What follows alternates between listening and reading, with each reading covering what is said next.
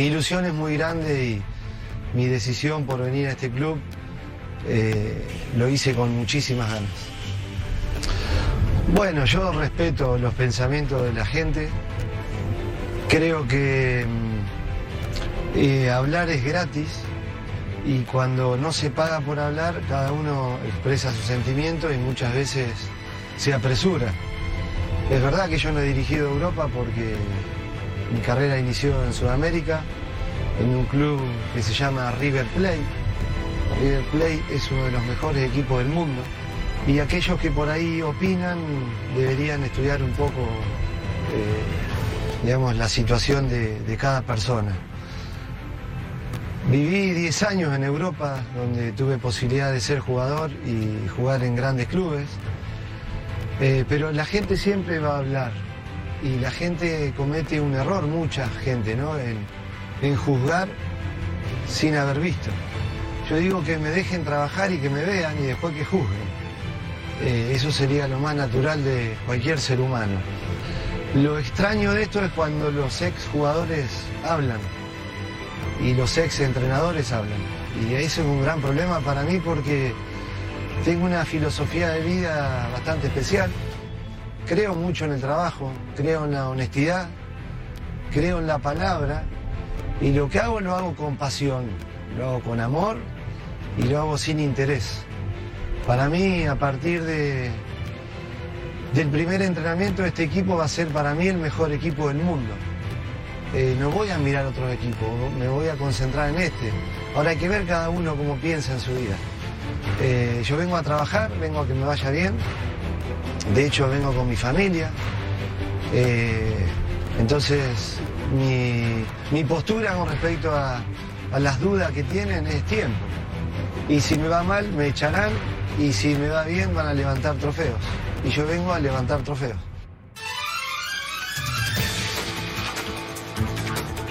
Bienvenidos, muy buenas noches. Un placer saludarles en la última palabra. Como todos los días, con muchísima información, temas, debate, polémica, entrevistas y mucho más. En instantes, en algún lugar del mundo, conectaremos en vivo y en directo con el señor Matías Almeida, nuevo director técnico del AEK de Atenas. Vamos a platicar de la final del fútbol mexicano, que es jueves y domingo entre Atlas y Pachuca.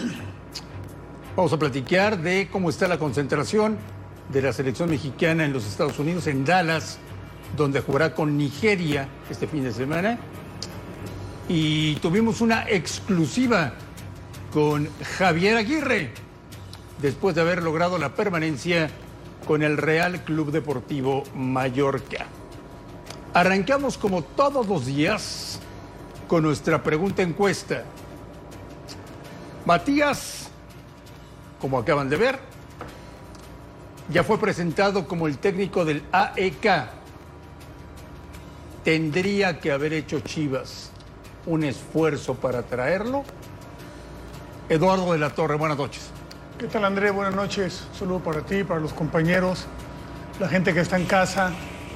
Eh, pues no sé, la, la verdad hay, hay, hay, muchos factores. En la parte deportiva, bueno, creo que ahí se hubiera ganado mucho porque era muy aceptado por lo que hizo en Chivas, ¿no? Pero siento yo que ya había algo que, que no cuadraba entre directiva, entre él y entre algunas cuestiones, ¿no? Entonces, yo creo que él eligió Europa porque es, es su sueño, triunfar allá y listo, ¿no? Lo veo bien. Salim Chartuni, buenas noches. Buenas noches, André. Saludos a todos en, en, la mesa y a la gente en casa. ¿Tendría que haber hecho Chivas un yo, esfuerzo? Yo creo que no, porque no. había, en mi entender, ya diferencias con, con, los altos mandos y cuando la diferencia es con los que mandan, ordenan, dirigen y pagan, sería, sería un absurdo traer a alguien con el que tengo alguna diferencia para que vuelva a dirigir un equipo. Su época en Guadalajara fue brutal, fue fantástica, pero hoy me parece que no era lo correcto. Fabián está buenas noches. Buenas noches, André. ¿Tendría que haber hecho Chivas un esfuerzo? No sé si lo habrá hecho realmente, pero creo que podría haber intentado por lo menos traer a, Matías de vuelta de regreso. Creo que eh, sería refrescar eh, un poquito el vestidor. No sé si Matías iba a traer refuerzo, no lo sé. eligió el, el ir a Europa, era un sueño seguramente que él tiene, jugó 10 años ahí en grandes equipos. Vamos a ver lo que le presenta ya. Eh, él habla y me parece que, bueno, se lo vamos a preguntar después directamente, pero me hubiese gustado a mí que lo hubiesen traído de vuelta. Bueno, si alguien le puede contar en unos instantes a Matías Almeida con qué se va a encontrar en Grecia, eres tú. ¿Cuánto tiempo estuviste en Grecia? Casi dos años, Dos años. casi dos años. Pues ya me parece que Matías estará muy interesado en que Fabián está y le cuente con qué se va a encontrar. Pectará, lo primero que turistas, Pectará. Gustavo Mendoza, buenas noches. ¿Cómo te va, Marín? Buenas noches. Saludos a todos, a la gente en casa. ¿Tendría que haber hecho un esfuerzo, Chivas? No, porque además cuando ya no tenía técnico o cuando terminaba la temporada, Almeida ya estaba fichado. Era imposible, mal, por más esfuerzo que hiciera, era nulo. Si me preguntas si tuvo que haber conversado desde antes con él, pues a lo mejor, pero si no lo hicieron fue por algo. Algo queda claro que ahí no estaba bien. Ahora, deportivamente y como para utilizarlo de bálsamo y volver a unir a la afición con el club, creo que hubiera estado ideal. Pero bueno, no lo hizo ni una parte ni la otra y al final de cuentas hoy Matías tiene una nueva misión en Grecia. Y vivir en Atenas, que ha de ser maravilloso. Totalmente, totalmente. Son las 11 de la noche con 7 minutos en la capital de la República Mexicana. En algún lugar del mundo, el señor Matías Almeida. Matías, te mando un gran abrazo, ¿cómo estás? ¿Qué tal, Andrés? Buenas noches. Un gran abrazo para vos y para los muchachos que están en la mesa. Se te extraña. La verdad que sí, se extraña eh, mucho. Han pasado tres años y medio y bueno, recuerdos de haber vivido en México a nivel familiar, eh, amigos que he hecho fuera del fútbol y obviamente del plano deportivo lo he extrañado, no, no voy a decir que no. Oye, Matías, cuando sales de San José, ¿ya estabas arreglado con el AECA? No, no, yo salí de San José porque había situaciones que ya no iban más. Hablé con la dirigencia, terminamos realmente muy bien, pero consideraba que mi tiempo ya en San José había llegado al límite, al final. Eh, y bueno, una vez que, se anunció que yo ya no estaba más, tuve la, suerte de tener dos o tres propuestas rápidas y una de ellas fue la de, bueno, la del equipo de Grecia. Tuve posibilidad de viajar, de hablar con su dueño, con, con sus directivos, tenían un, entrenador eh, que era el de la segunda división, que se sabía que iba a estar por lo que quedaba de torneo y que estaban buscando un entrenador y me gustó la propuesta. La verdad que me gustó, me gusta la propuesta deportiva. Ahí solo lo deportivo es lo que me, me lleva a tomar esta decisión. Las primeras sensaciones de Matías Almeida después de haber pisado Atenas, ¿con qué te quedas? Bueno, tuve la posibilidad de ir, de viajar dos veces estos últimos, estas últimas semanas. Eh, la primera fue muy rápido, la segunda estuve ya un poco, casi una semana, viendo partidos, eh, interiorizándome de, los jugadores que quedan, que se van, de conocer un poco la, liga en sí, de estudiar bastante a los equipos que, participan en ella. Eh, y bueno, después la pasión que tiene el, el hincha en Grecia, el, el fútbol es más como, como México, como Sudamérica, y bueno, creo que voy a llevar a un, equipo grande, un equipo que, tiene su historia, un equipo que hace tiempo que no, es campeón y, creo que me motivó todo eso, un equipo que está a punto de inaugurar su estadio, con una historia muy rica en, cómo fue fundado. Y bueno, creo que, que muchas cosas hicieron que tomara esta decisión. Matías, te mando un abrazo, Gustavo Mendoza. ¿A qué crees que se deba que hoy el. A... ¿Cómo andas, Mati? Un abrazo. Que el- hoy el AEK te haya fichado. Porque el otro día nos platicabas aquí en una entrevista de lo que conseguiste con River Plate. Ahí está, a nivel mundial, por supuesto, regresarlo a la primera. De tu campeonato con Chivas, por supuesto, que nadie lo puede olvidar, y todo lo que ganaron ese año. Pero después, los últimos torneos en Chivas no fueron con campeonatos, con resultados. En San José, califícalo tú, creo que no se logró el objetivo que por lo menos se pretendía, a mí me parece. A lo mejor internamente sí lograron algunas cosas que nosotros desconocemos. Pero tú con base en qué crees que haya tomado el AEK la, la decisión de llevarte como su entrenador? Bueno, mira, Gustavo, creo que mi inicio como entrenador fue bastante, bastante fuerte. Como ustedes saben, lo que fue River, el momento que descendí como jugador y a los 10 días o 15 agarré como entrenador. Eh, en un club tan importante, con, una historia también muy rica y, creo que se vivió el año más difícil de su historia. Eh, y bueno, creo haber estado a la altura, fue mi primer mi primera etapa como entrenador, donde había cosas que acertaba, otras que no. Eh, tuvimos la posibilidad de, ascender y ser campeones. Eh, después paso a un club como Banfield también, que estaba en la segunda división y, por intermedio de, un buen sistema de juego eh, ascendimos a primera siendo campeones, pero más se remarcaba el sistema de juego que, utilizábamos con ese equipo. Y bueno, después paso por, por, Chivas, del cual llego en un momento bastante también eh, complicado, un momento difícil, no habiendo yo jugado en, México, entonces también pasaba a ser un, desconocido como entrenador. Y bueno, las cosas fueron buenas, como quedó ya escrito. Eh, yo he escuchado mucho de, los últimos torneos de Chivas, pero los últimos torneos, y sí, fue, el último torneo no fue bueno, pero en el último torneo se jugaba otro título, que era el de la Conca Champions, que no era para menospreciar, ya que era uno de los pocos torneos que le faltaba en la vitrina a las Chivas. Y no había equipo para jugar dos torneos. Y en ese momento estábamos sacando muchos jóvenes. Eh, entonces, eh, ese fue el final.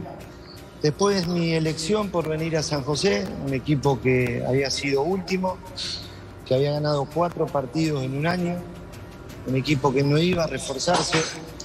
Eh, y bueno, teniendo propuestas de algunos clubes de México, tenía propuestas de Qatar, tuve propuestas de Dubái, tenían propuestas a través de Sudamérica. Elegí San José por muchas cuestiones.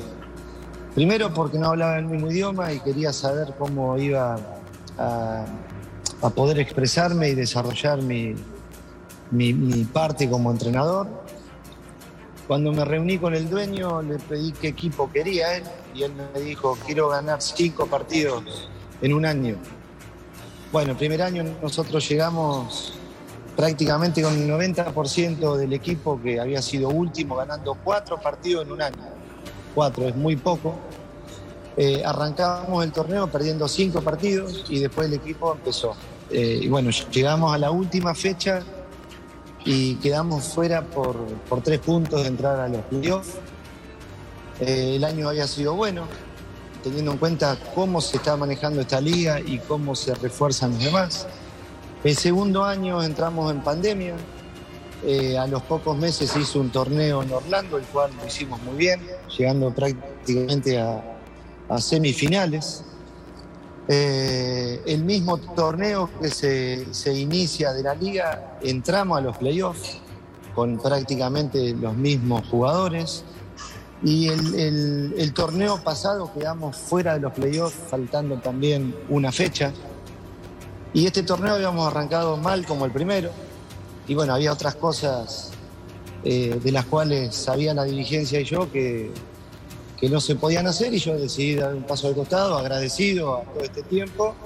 Pero obviamente si, si vamos a buscar los resultados que había obtenido en otros lugares, en otros equipos y teniendo en cuenta lo que era San José con respecto a formaciones, a, inversiones, a, proyectos que habíamos hablado, bien llegué, que no se habían cumplido, eh, el resultado no hubo un campeonato, pero Sí, hubo un montón de chicos que salieron, la intención de la dirigencia era hacer debutar jóvenes, se lograron cosas, pero obviamente no se logró lo que yo quería, a mí me gusta pelear por, ser campeón y, por ahí acá el, presente había sido otro, y, es la verdad. Oye Mati, eh, el otro día cuando diste tu primera declaración para el fútbol de Grecia, una entrevista que diste, tengo entendido, al canal oficial, hablabas de la crítica en México? ¿Hablabas de exjugadores? ¿Hablabas de ex técnicos? No, no, de México o, o, más bien, eso es lo que te quería preguntar. ¿A quién te querías referir? ¿O a quién iba ese mensaje que escuchamos yo, otra vez? Sí, cuando yo hablo, hablo a nivel mundial. Porque creo que el fútbol todavía se sigue jugando una pelota redonda y se juega en todas partes del mundo de la misma manera. Uno se la pasa al compañero, el compañero al otro y trata de hacer un gol, como decía Bilardo, en el arco contrario. Entonces yo no me muevo en la vida por, por una cultura diferente o por, o por una liga diferente. Yo amo lo que hago y para mí el bien y el mal están en todos lados. En todos lados. Todos nos equivocamos, todos hacemos bien las cosas. Ahora la intención es la que yo eh, no estoy de acuerdo, no quiere decir que sea una verdad. Yo no estoy de acuerdo, no la comparto. Si yo sé que hubo un eh, jugador, un ex jugador en el mundo, hablo, ¿no? Eh, o un ex entrenador, o, quien haya estado bien dentro y sabe lo que es perder, sabe lo que es sufrir, sabe lo que es. Y después cometer críticas, eh, hacer críticas olvidándonos de eso, bueno, para mí es malo, para mí, a mí no me gusta eso, porque todos vivimos de lo mismo. Digo, ¿cuánto cambiaría si por ahí esa crítica es constructiva? Y, mil veces lo he dicho esto. Muchas veces uno aprende la crítica constructiva. Ahora, la destrucción es la que está cambiando al mundo, ¿no? y, al mundo futbolístico. Fíjese la cantidad de gente que trabaja hoy en fútbol, cada vez más, ¿no? Hoy, hoy hay especialistas hasta para poner un cono. Digo, bueno, gracias al fútbol que nos da de comer a todos, entonces entre todos lo deberíamos defender un poquito más. Pero, pero no es mi verdad, es lo que yo pienso y, es lo que no acepto. Pero no quiere decir que sea la verdad, es mi pensamiento. Matías, te habla Fabián está y te mando un fuerte abrazo, mucho éxito. Hola Fabián. Pectará, Pectará te van a decir allá en, Grecia. Yo jugué casi dos años ahí en Olympiacos, es el equipo más importante, está Panathinaikos, está el AEK de Atenas. Vas a encontrar un fútbol muy muy físico. En mi época se jugaba el man to man, en marcación personal. Vas a ir a Salónica, vas a ir a un montón de situaciones de ciudades que son muy complicadas, que son muy diferentes en cuanto a la geografía, pero lo viviste aquí en México. Más o menos es similar.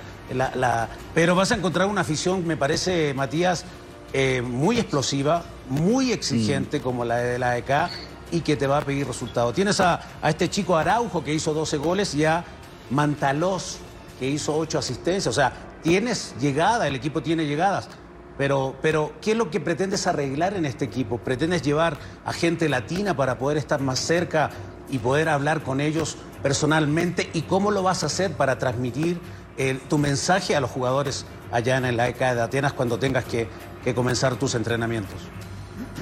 Sí, Fabián, mira, es, eh, un fútbol con, otro ritmo, que, diferente al de México, al de Estados Unidos, al de Argentina, diferente al de Italia, al de España. Viste que todas las ligas son, son diferentes, cada una tiene sus cosas eh, especiales. Bueno, esta liga es una liga bastante física, una liga de, eh, que no se conceden muchos espacios, por lo que estuve viendo.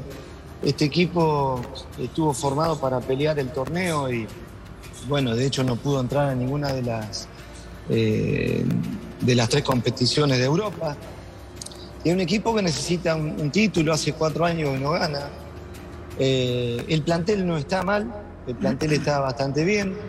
Y bueno, yo necesito irme, sentarme, ver, analizar. Hay una pretemporada, hay mucho tiempo por, para poder contratar.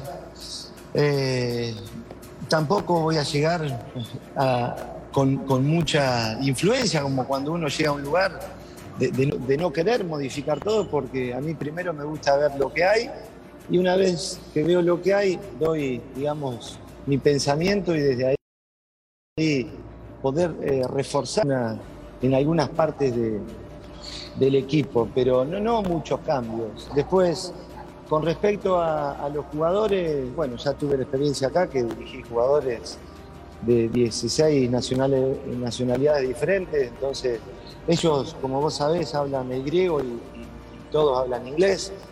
Eh, entonces, bueno, ahí entraremos un poquito con, el inglés y, con todo el staff que lo habla perfecto, yo no, pero el staff sí. Eh, y después, bueno, confío en, el trabajo, en el día a día, en, cómo vamos a proyectar un sistema de juego, un estilo de juego, por ahí diferente al que estaba viendo. Eh, y después, bueno, entra esta, esto de lo que es los comunitarios, los extranjeros, ¿no? Hoy el equipo tiene para reforzar con un extranjero, porque ya el, cupo prácticamente está cubierto. Y después, bueno, digamos que los refuerzos van a ser más que nada de lo que es Europa. Entonces hay que empezar a estudiar eh, todo el fútbol a aquel lado, porque si bien uno que vive de fútbol dedica mucho tiempo al lugar donde estábamos, lo que era México, Estados Unidos, Sudamérica. Hoy que llegamos a Europa, bueno, hay que empezar a interiorizarse de, eh, los equipos de, no sé, de Bosnia, de Croacia, de, Italia, de Suiza, de Suecia, de, Noruega. Bueno, se abre un montón el, abanico para, para buscar jugadores, sobre todo con,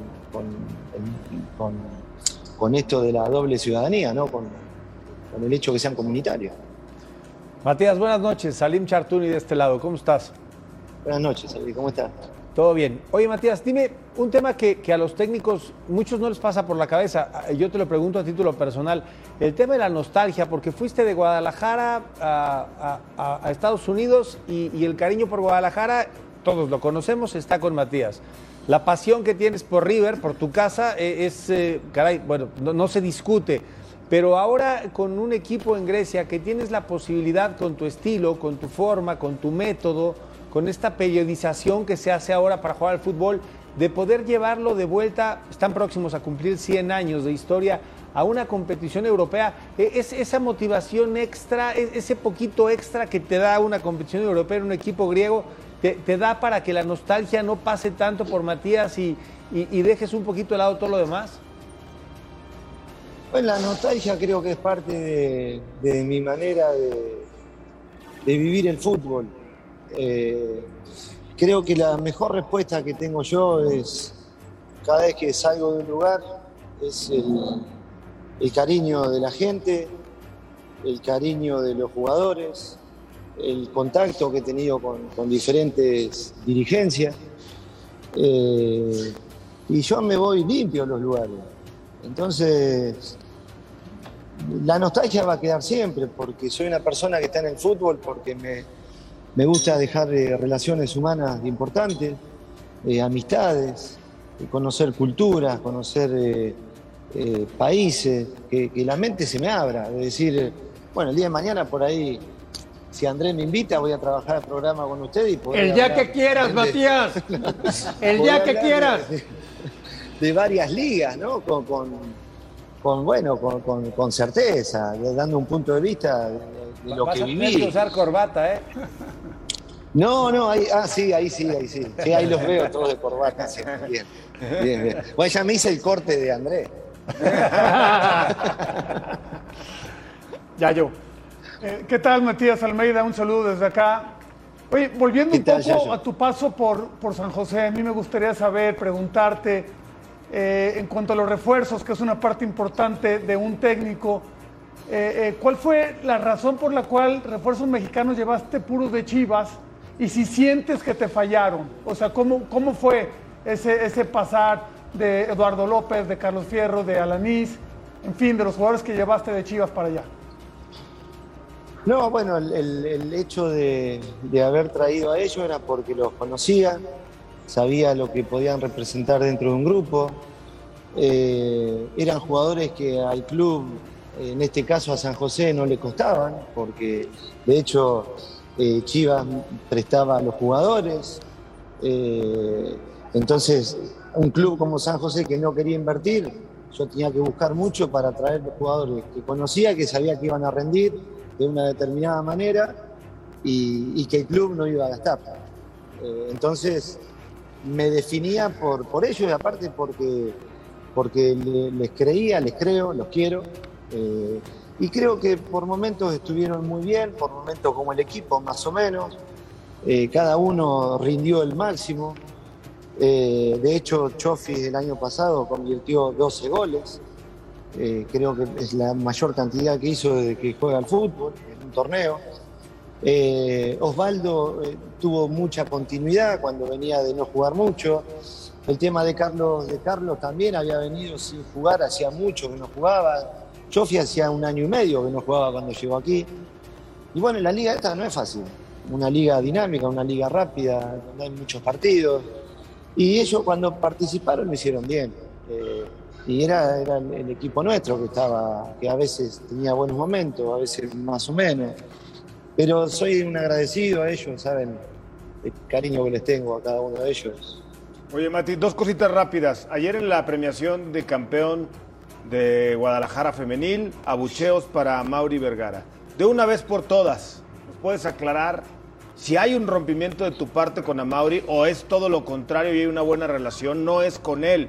A mí me queda claro por, por cuál se derivó tu salida. Y la otra, ¿es verdad que ya iniciaron conversaciones con probabilidades de que te lleves a Grecia a la Chofi López o a Javier Hernández o son simplemente especulaciones de prensa?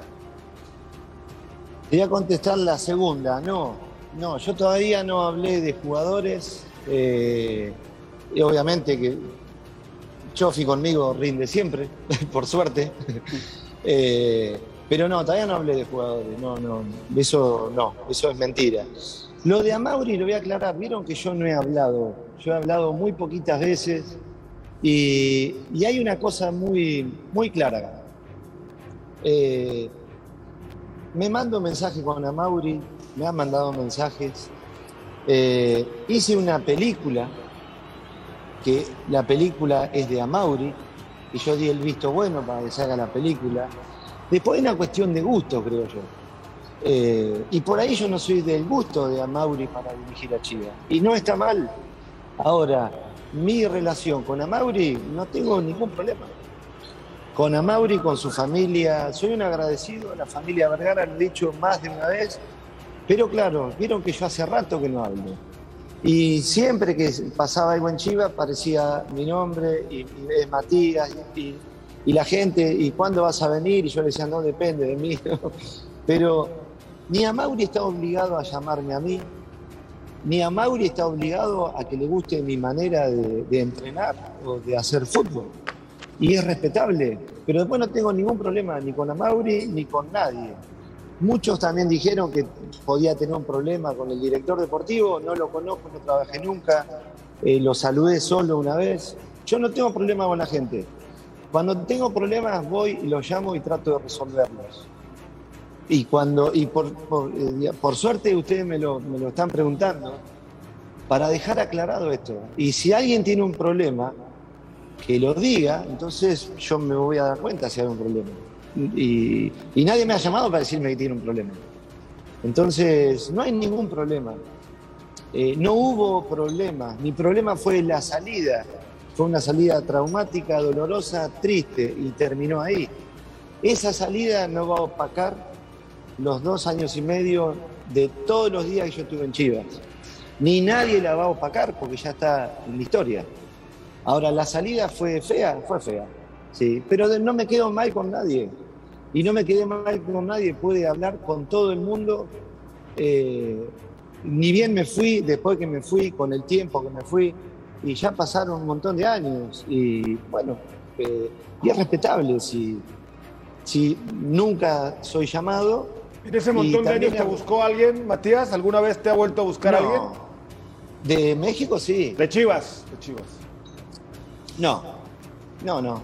Nunca yo tuve posibilidades de regresar ni charla, la verdad que no.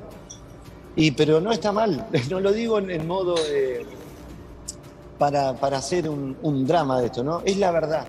Y, pero también es la verdad para que sepan todo. Yo no tengo problema en este caso con Amauri, que es el dueño. Hablo con su familia, hablo con su cuñado mucho, no tengo problema. Eh, me queda en el corazón la familia Vergara por siempre y para siempre, más allá de que algún día vuelva o no vuelva nunca más. Matías Almeida, estoy convencido de que te va a ir espectacular en Europa. Te deseo que te quedes muchísimos años que ganes campeonatos, que dirijas en la Champions, que lo goces, que todo te salga muy bien. Y ojalá, Matías, que algún día vuelvas a trabajar en el fútbol mexicano. Gracias Andrés. Dios quiera, Dios quiera que, este sueño que tengo y estas ganas de, de estar en, en Europa nuevamente, esta vez como entrenador, que salga bien, que sea positivo. Va a salir como Dios quiera que salga. Eh, el fútbol mexicano seguirá en mi corazón y con el deseo algún día de regresar. Eh, porque sí, porque tuve propuestas ahora, las cuales las agradezco. Eh, siempre con, con esfuerzo la gente que me ha llamado y soy un agradecido a ellos. Hay una persona que no quiero nombrarla, pero que sí sé que algún día voy a trabajar con él, porque me gusta lo que hace con el fútbol, porque me gusta cómo se maneja. Entonces sé que algún día Dios quiera que pueda tener esa posibilidad. Y si no es con el fútbol, bueno, te pediré ahí un lugarcito en esa mesa. El día para- que tú para quieras. criticar, para quiero ir y criticar. La última palabra, la última palabra está hecha para Matías Almeida. Oye, Matías, la última, rapidísimo. Espero que nos veamos antes del Mundial, pero Argentina-México en la Copa del Mundo, Argentina, México van a pasar los dos, tienen que pasar los dos. Y, y empaten, que empaten. Y- Perfecto. Y, y pasan los dos, sí. Matías, gracias por tu tiempo, un placer platicar contigo. Un gustazo, André, y un gustazo con los muchachos de la mesa también. Siempre Abrazo, los miro, Matías. los sigo. Gracias, y Matías. bueno, algún día Dios quiera que podamos estar más cerca. Un Abrazo, grande. Matías. Que les vaya bien. Matías Almeida, en exclusiva en la última palabra. Volvemos. Una Copa del Mundo es una experiencia que marca la vida para los afortunados que tienen la oportunidad de asistir, especialmente si además es con el honor de ir convocado como representante de una selección nacional. Para comprender la magnitud que envuelve un evento de esa dimensión, solo se puede lograr al estar ahí. Hay incluso casos de campeones del mundo que vivieron su primera experiencia sin jugar un solo minuto, como Ronaldo o Kaká, y que además de sentir la gloria máxima del fútbol, dicho rodaje les ayudó en el futuro para ser piezas claves de sus representativos. Y si vamos a un peldaño más arriba, que decir de nada menos que Pelé, campeón del mundo en Suecia, con 17 años de edad. En este país tenemos algunos ejemplos de referentes que fueron a un mundial en edad relativamente temprana, como Hugo Sánchez Argentina 78 y Andrés Guardado Alemania 2006. Entonces, ¿por qué es tan descabellado pensar en llevar jóvenes a Qatar? Más en esos tiempos donde hay 26 lugares en la lista de convocados. Es el caso de Marcelo Flores, que podrá vivir su primera Copa del Mundo con 19 años de edad, miembro de la Academia del Arsenal, como Carlos Vela, a quien más de uno le hubiera gustado ver en más mundiales. Yo le conozco poco, pero lo que he visto, como te digo, Lainez, o sea, diferente, tiene cosas. Eh, esperemos y, y pueda sumar al equipo. Si bien no tiene rodaje en primera, ya comienza a meterse de lleno en el hermético mundo de la selección mexicana, junto a los grandes referentes, encontrando cabida con los jóvenes como César Montes, con quien comparte asiento en el autobús. Sin duda, el futuro de la selección, los líderes del mañana, el cual comienza a construirse desde hoy, un futuro que está en las manos de Gerardo Martino.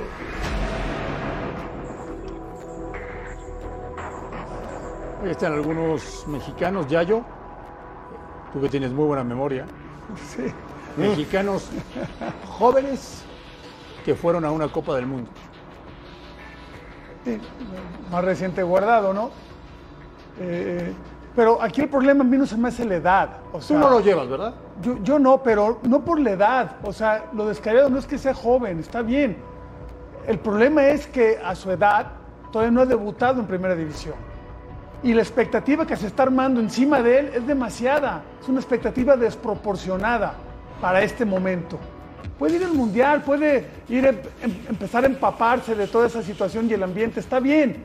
Pero ya, ya descargar esa expectativa o esas esperanzas en que va a ser un jugador eh, eh, eh, predominante en la selección me parece algo descabellado. Y no ha debutado en primera división. ¿Tú lo llevabas, Salim? No, no, no. Yo No. sí, si existe la posibilidad de que, de que sea parte del grupo con tantos que van a llamar, no, no lo vería nada descabellado, pero el, el caso más reciente de Andrés, hoy el capitán de la selección, fue porque ya tenía muchos minutos con Daniel Guzmán en el Atlas. Eh, Eso es diferente, ya, ya tenía, ya le habían dado patadas, ya tenía, ya había sentido un estadio lleno, un estadio vacío, presión. Y él, eh, con todo respeto, es, es un jugador europeo, sí, pero la primera división es muy distinta a la sub-20. Fabián, ¿llevarías a Marcelo Flores a Qatar? Yo lo llevaría si por lo menos tuviera de aquí a, a la lista final 10, 15 partidos en primera división. En Premier. En Premier, por lo menos, o que fuera frecuente en las citaciones. No jugando en la sub-23, porque tampoco es marcar, hacer, darle un premio porque es el futuro del fútbol mexicano. Me parece que tiene muchas condiciones, pero las tiene que demostrar en su equipo y así ganarse la posibilidad de ir a Qatar. Gustavo Mendoza, ¿llevarías a Marcelo a la Copa del Mundo? Sin ninguna duda. A mí lo que nos trae a través de la lente nuestro compañero eh, periodista de la Cámara, Gabriel Aguilar, me deja una clara imagen de que estamos ante una potencia de imán, un tipo que la gente ya sigue. Si nos damos cuenta en estas imágenes es de los jugadores más buscados. Pero no por lo que ha hecho. Gustavo, sino No por lo la hagan firmar playeras de la. América. No, no. Dios mío. Por la expectativa que hay eso. sobre él. Ahora, que no haya debutado en la primera división, tiene 18, en caso de ir al Mundial ¿Viste lo que acaba de hacer 19. Marcelo?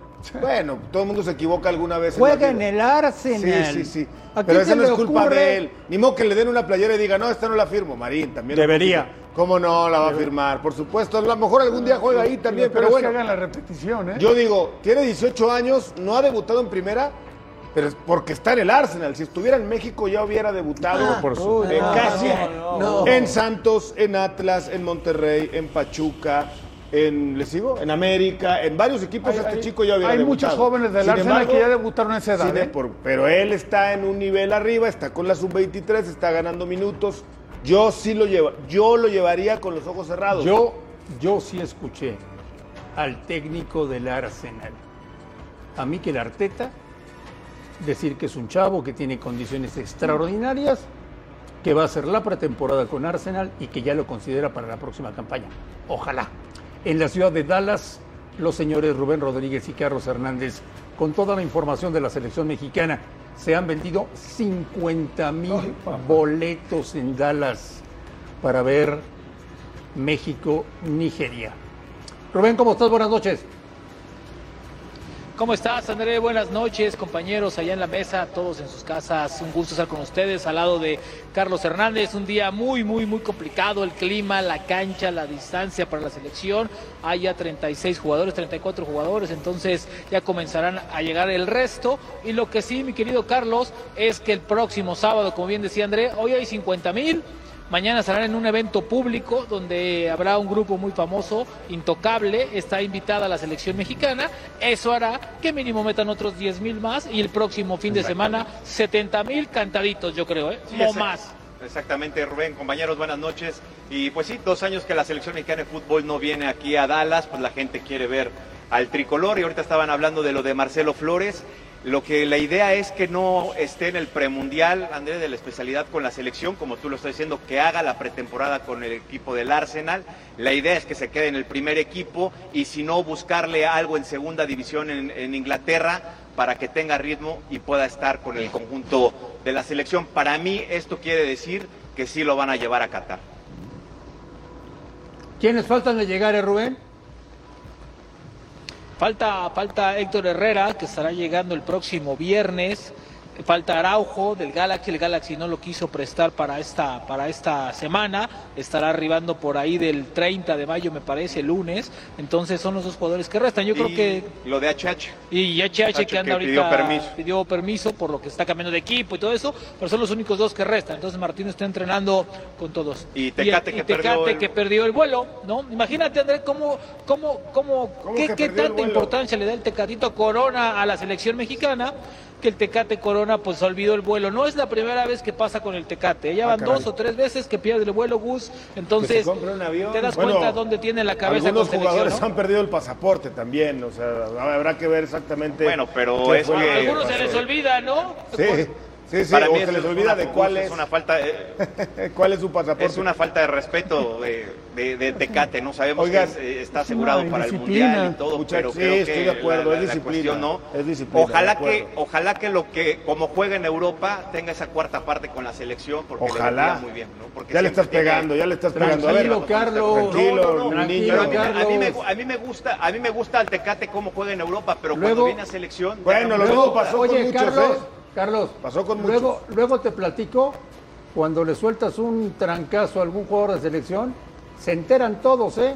y luego te hacen la ley del hielo. Y luego no te quieren no hablar. creas que es nada fácil cubrir Sí. selección mexicana. Ten cuidado, ten cuidado. Para eso nos tienes acá nosotros ya- en el ya estudio. Rubén ya lo- ya lo- oye, ya lo Rubén, el oye, oye, Con pero Héctor Moreno. lo que yo les quería preguntar es este, con Héctor Moreno. Dime, De- del tema del clima. Veo que está lloviendo. ¿Qué se espera para el domingo? Y eso pues Sí. le va a afectar no solamente a la taquilla, le puede afectar a la selección. Y ojo que este tipo de partidos a veces lo único que nos entregan son lesiones. Y más si la cancha no está en buenas condiciones con el clima. Fíjate, Gus, eh, afortunadamente para la selección el clima ya va a cambiar eh, a partir yo creo que del miércoles según el, eh, el estimado climático. Entonces ya volverá a la normalidad, que acá son como 34 o 38 grados aproximadamente. Pero tú sabes, Gus, tú has estado en esta ciudad y sabes que aquí se reportan, esté lloviendo, esté nublado, esté como tú quieras, aquí está. Y lo que sí es un hecho, pues es que la cancha tú sabes que la ponen unas cuantas horas antes, porque no es partido de NPL, donde lleva la prioridad este estadio de los vaqueros. Entonces Cerrado. la cancha estará ahí puesta y es un partido. Pero yo te aseguro, Gus, que mínimo 70 mil sí vamos a ver. ¿eh? A ver, si no, si no fuera negocio, mi querido Gus, no hubieran ampliado el contrato por seis años más. Es donde verdad. Yo creo que se van a meter mínimo por añito 15, 15 millones de palos verdes. Oye, y el rival en lugar de Brasil, Rubén, tú, tú que estás bien enterado ahora que se cayó Brasil, ¿qué, qué se anda buscando? Están buscando, están buscando, están buscando otro rival de CONCACAF, a ver si se puede lograr, ¿no? La gente de Zoom está a Bueno, bonito y petición barato. expresa del Tata. Dijo, a mí me habían, Islas a mí me habían ofrecido, pues aquí yo creo que va a ser lo que cueste, ¿eh? No, Porque pero también Conmebol, están buscando también Sí, con sí. Conmebol, ¿no? Sí, sí, también sí. quieren buscar en Conmebol, es lo que quieren, necesitan. quieren buscar por todo un rival de la, La misma jerarquía. forzada, sí. Era un partido en donde Martino iba a poner la selección que iba a abrir la Copa del Mundo, Gus. Perfecto. Señores, buenas noches en Dallas. Platicamos el día de mañana de novedades de la selección nacional. Que les vaya muy bien. Abrazo a todos. Gracias, André, que estén muy bien. Volvemos a la última palabra. que tenemos trabajos públicos, estamos expuestos a la crítica y hay que aguantarla, ¿eh? porque si no, no sirves para eso.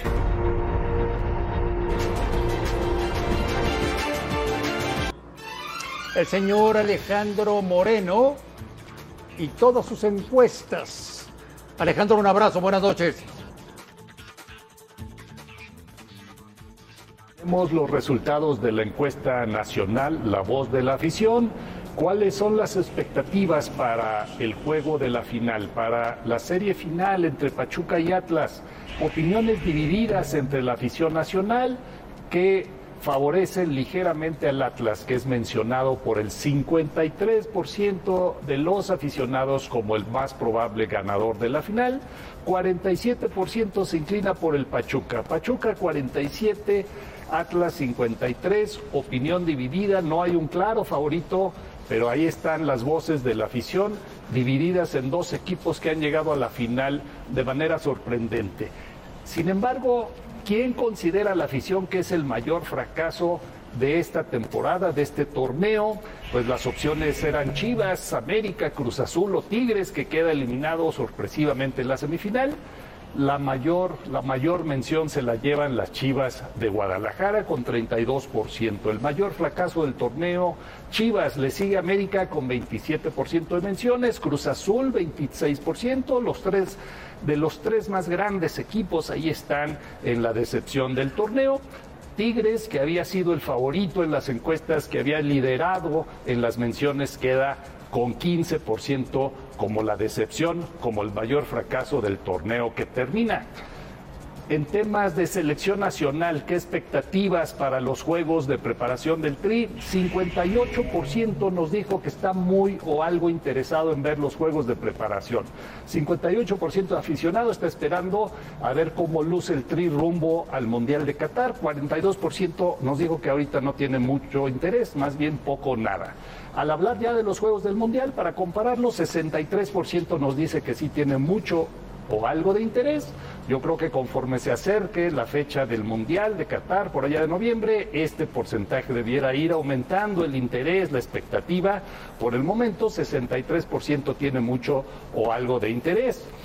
Optimista la afición respecto al TRI. 57% tiene la expectativa de que sí México pase a la siguiente fase eh, eh, eliminándose en esa fase de grupos, que sí califique a la siguiente fase, 57%, el 38% está pesimista, escéptico acerca de lo que puede hacer el Tri en la fase de grupos. Así las voces de la afición, así la encuesta, regresamos contigo.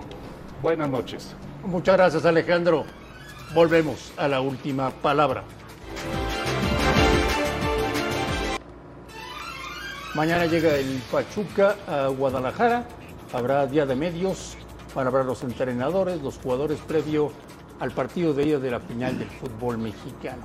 De eso y mucho más, aquí mañana. Gracias a nombre de todos, gracias, gracias por vernos, un fuerte abrazo y los esperamos, como siempre, en la última palabra.